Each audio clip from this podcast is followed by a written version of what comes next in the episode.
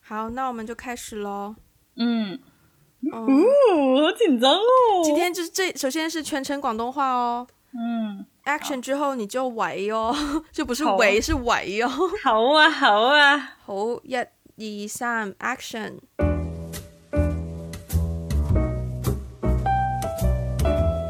喂，喂，Ivy， Hi Wendy，今日咁特別嘅，今日係非常之特別嘅，你做緊咩啊 我做緊死啦，其實我冇做緊乜嘢，我等緊你電話咯。 ？OK，因為呢通電話你今日呢通電話係非常之特別啦。咁首先應該聽得出，我哋而家講緊一 個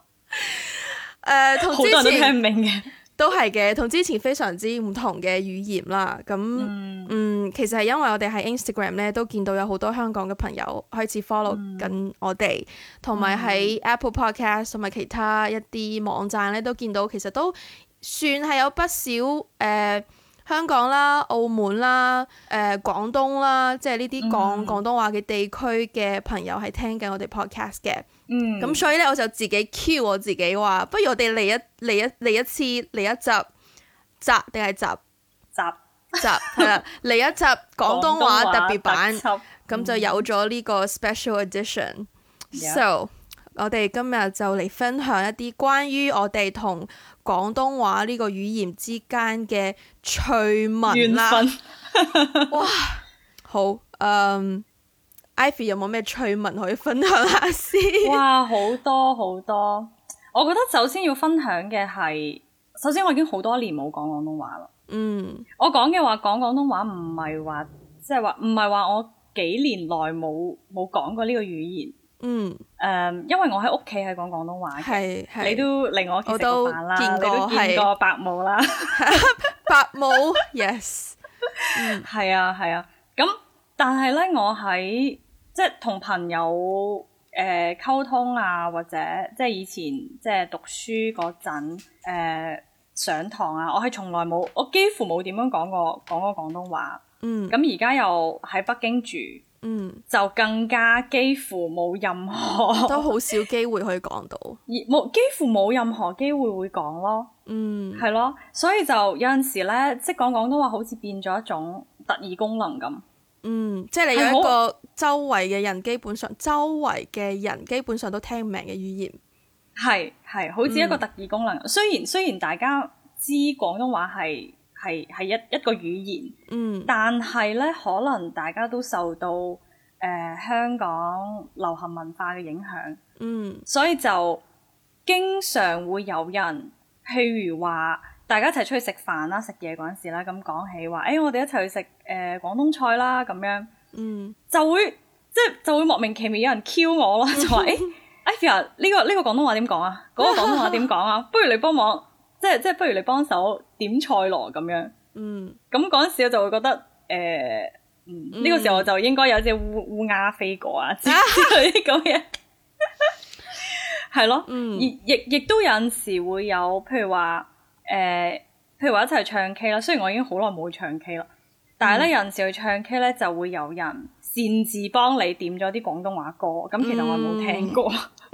或者或者佢哋會點一啲可以對唱嘅歌，嗯，即係最經典就係以前去唱 K 成日都會有人點，係咪有一隻歌係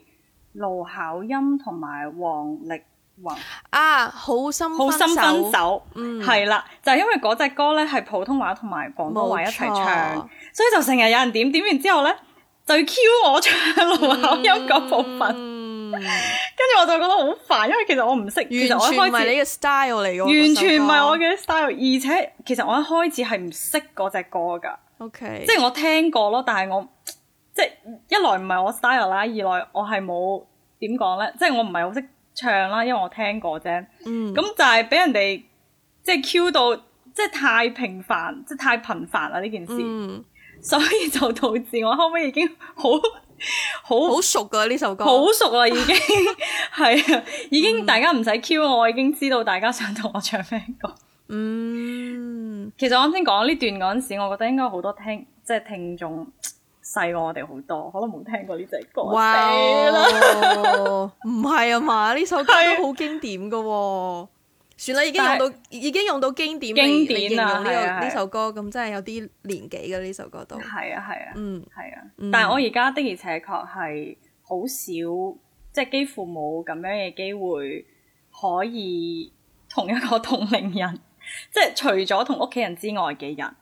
大段大段咁樣講廣東話，所以成日好多好多時候有啲詞或者有啲字個發音嗯我已經，即係我成日會講錯字，即係我成日會發錯音咯，係啊。好好坦白嚟講呢，我同你都未試過廣東話講咁係啊耐，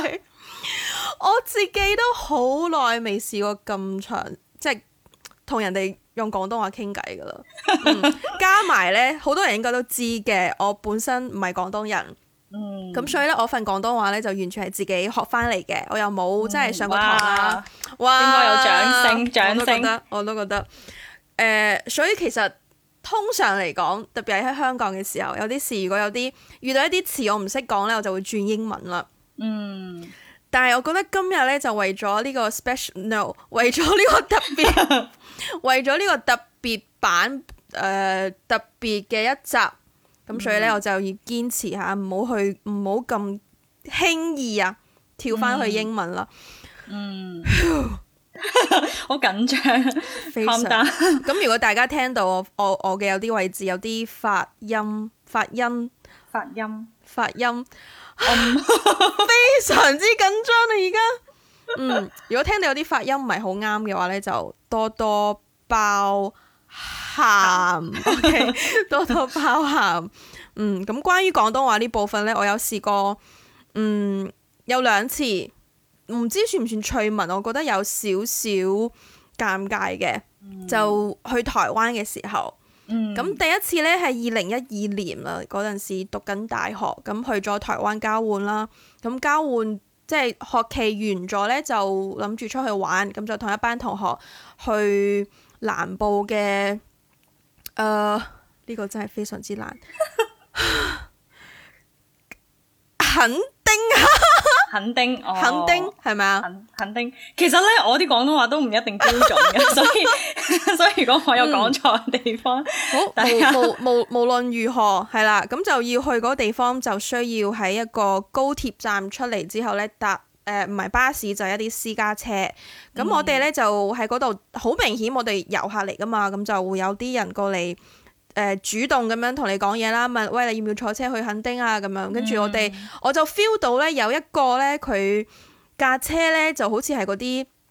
非常之私家嘅，就唔係嗰啲有牌嘅嗰啲嚟嘅。咁、我就唔係好想坐佢嘅車，咁、但係呢，我又唔知點樣喺佢嘅面前話俾我啲 friend 知，我覺得佢架車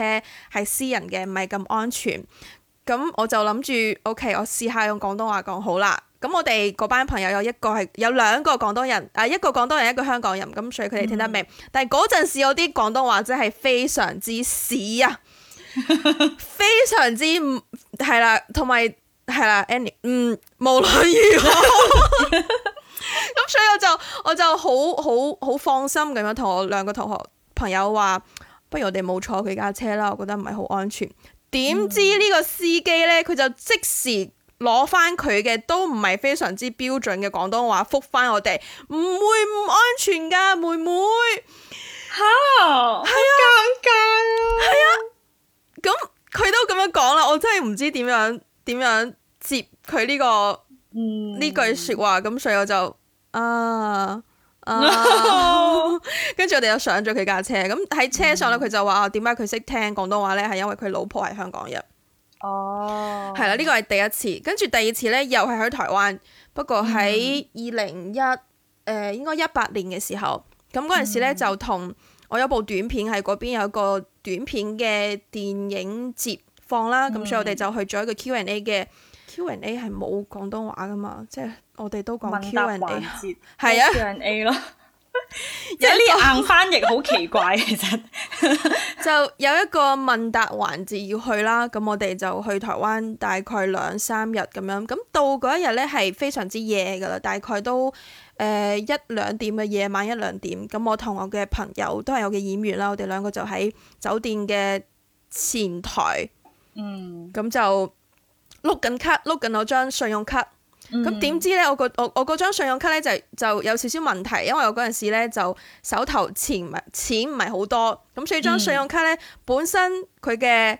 額度就唔係好夠。嗯，我真係覺得哇！你你你而家喺度出緊汗，非常熱啊！真係係啦，咁所以咧就有少少尷尬，就碌唔到，咁所以我就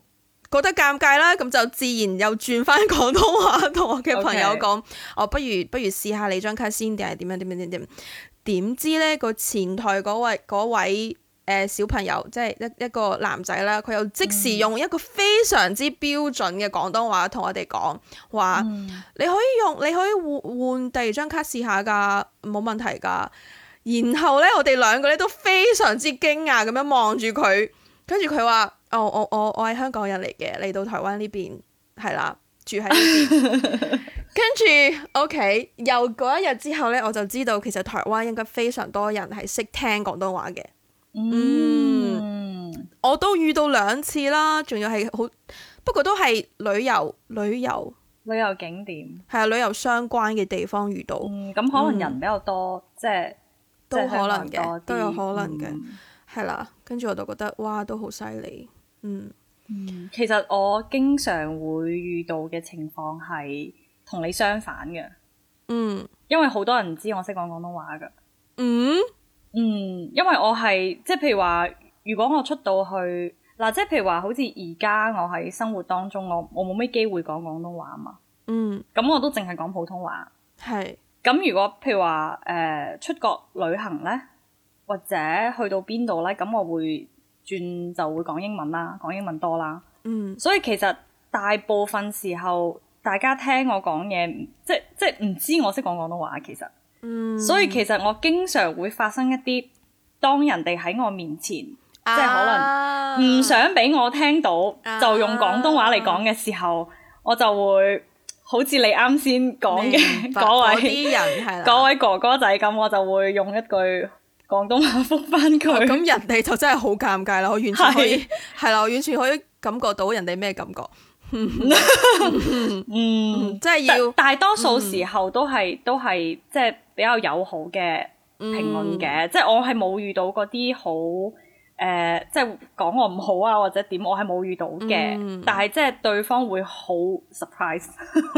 唔可以講好 你識驚，講廣東話好嘅驚，好驚訝，好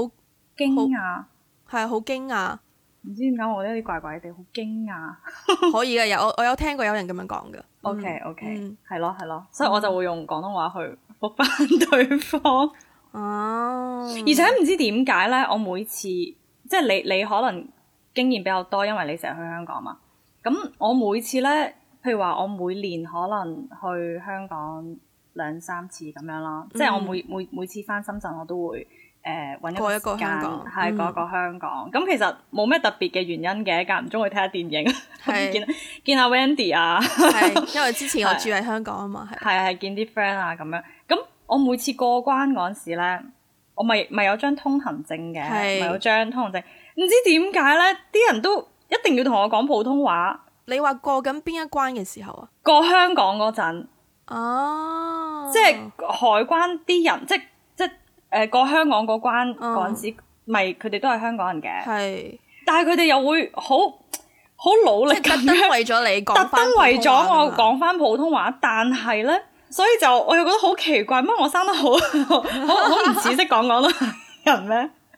我因諗為我個緊你，名，嗯因為我個名咧用普通話讀係好難讀噶，但係你個名用廣東話嚟讀都好難讀噶 喎。用係用廣東話讀都唔係非常之好讀，但係但係對於佢哋嚟講，即係如果佢哋嘅，譬如話佢哋嘅母語唔係普通話，佢哋、要夾硬，即係佢哋要去嗯啊想像呢個發音。係啊你明唔 明？其實我個名用廣東話哇讀唔算難讀，但係用普通話讀，即係佢要想像呢呢三隻字嘅發音係普通話發音，並且發出嚟。嗯其實佢哋好努力咁做呢樣嘢，但係我有陣時，我係好想同佢哋講，誒、其實你哋唔使同我講普通話，我嗯叫我叫咩咩咩，嗯，係，所以所以佢哋講完之後，我都會講一句啊唔該。 咁人哋可能心心諗， 哎誒算啦，都都都都係冇講啦，因為因為妖算唔算係算唔算粗口啊？誒嗯，即係要早講啊嗯嘛，可能人哋都會咁樣諗。係咁，因為通常第講第一句説話嘅人係佢哋啊嘛，唔係我啊嘛。嗯，即係通常人哋睇我個睇睇我個通行證，我唔會直接去自我介紹。嗨，我係邊個邊個？ 你可以你可以講一句你好啊，咁咪人哋咪知咯，哦，係喎，點解我冇係咪諗到嘅？你好醒啊！係咪啊？仲要俾人哋留喺一個哇呢個女仔都好有禮貌嘅形象，係咯係咪？哎呀，你好醒啊！ 下次識做㗎啦唉下次嗯真係真係唔識做之前，對唔住咁多位海關哥哥， 我道歉，我嘅 錯，我應該先主動。嗯，都係嘅，我都會嘅。其實我好多時候喺香港，因為之前住喺香港，咁所以經常大家都知而家香港係非常之多嘅，無論台灣人啦，定係大陸人啦。嗯咁、所以咧好多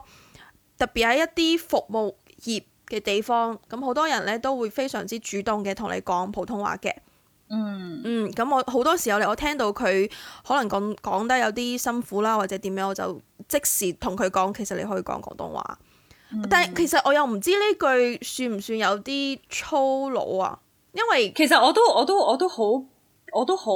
困困惑擾，嗯，困擾啊，因為我唔知我咁樣講會唔會誒 offend 到對方，嗯，即係對方其實可能係出於即係善意啦，係啊善係啊定係善啊？善，善意。 我好經常同我啲 friend 講緊廣東話嘅時候，都會問呢個問題，因為我好執着於我自己嘅發音。發音，嗯但係你發音已經好標準 啦，我我好努力，係啦，你發音真係好標準，係啊係啊。耶！嗯係咯，我有陣時會覺得有啲尷尬，因為我我即係我想，即係我知道對方係想令到我舒服啲，係用我嘅語言嚟同我講嘢，啊咁係我亦都想令對方舒服啲，係所以有陣時我唔知我咁樣講會唔會即係 offend 到對方。嗯，我都唔知，但係嗯，唔知我都係我都係會講翻呢句咯。咁通常佢哋都大多數我見到啲人咧都會啊咁就好啦，咁就即時同我講廣東話，但係都啊係啊係啦，但係都有啲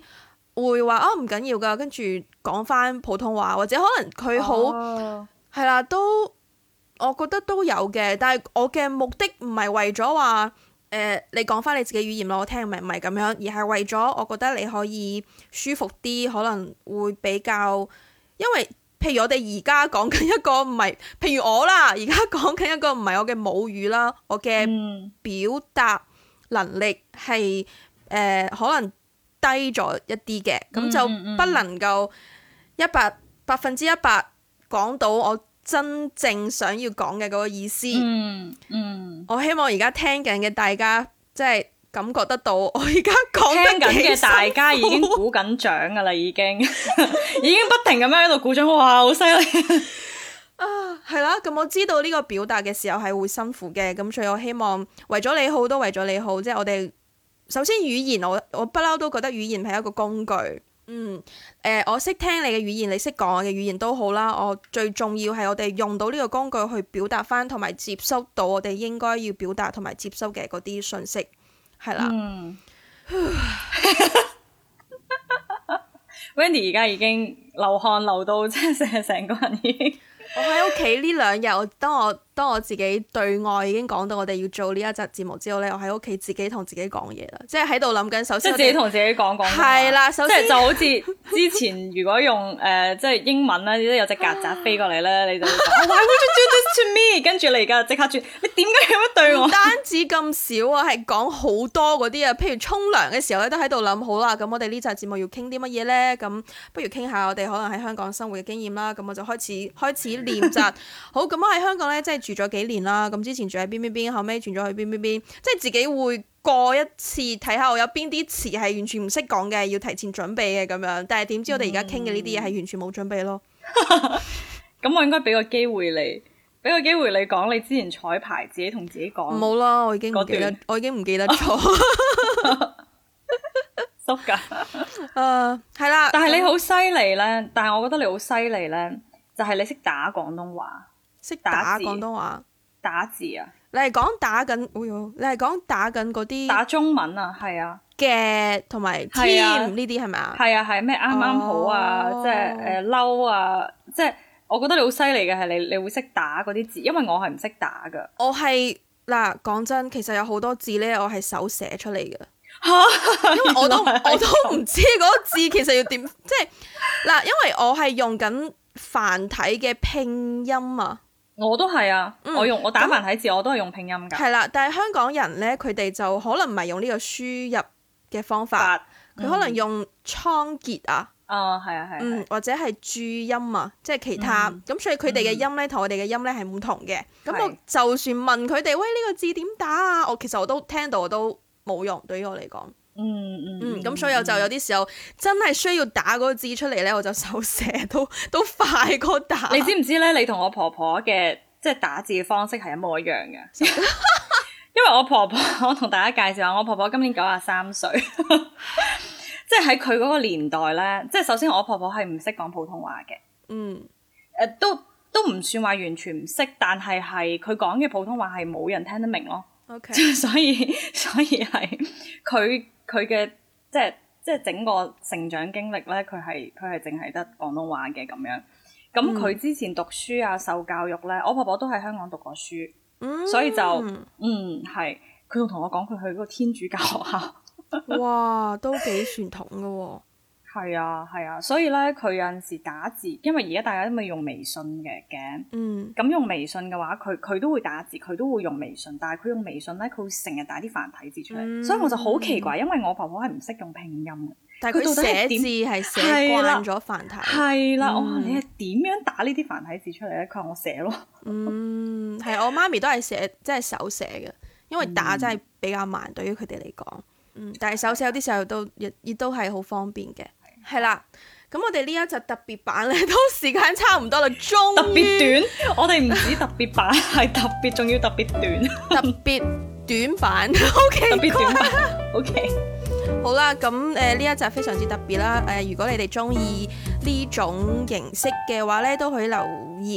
話翻俾我哋知。我哋又喺 Instagram，咁而家如果喺 Instagram 嘅話呢，揾打個電話俾你係繁體嚟㗎，咁就可以揾到我哋啦。同埋我如果第一次聽用廣東話讀我哋嘅節目名，好我都奇怪。係打個電話俾你，好似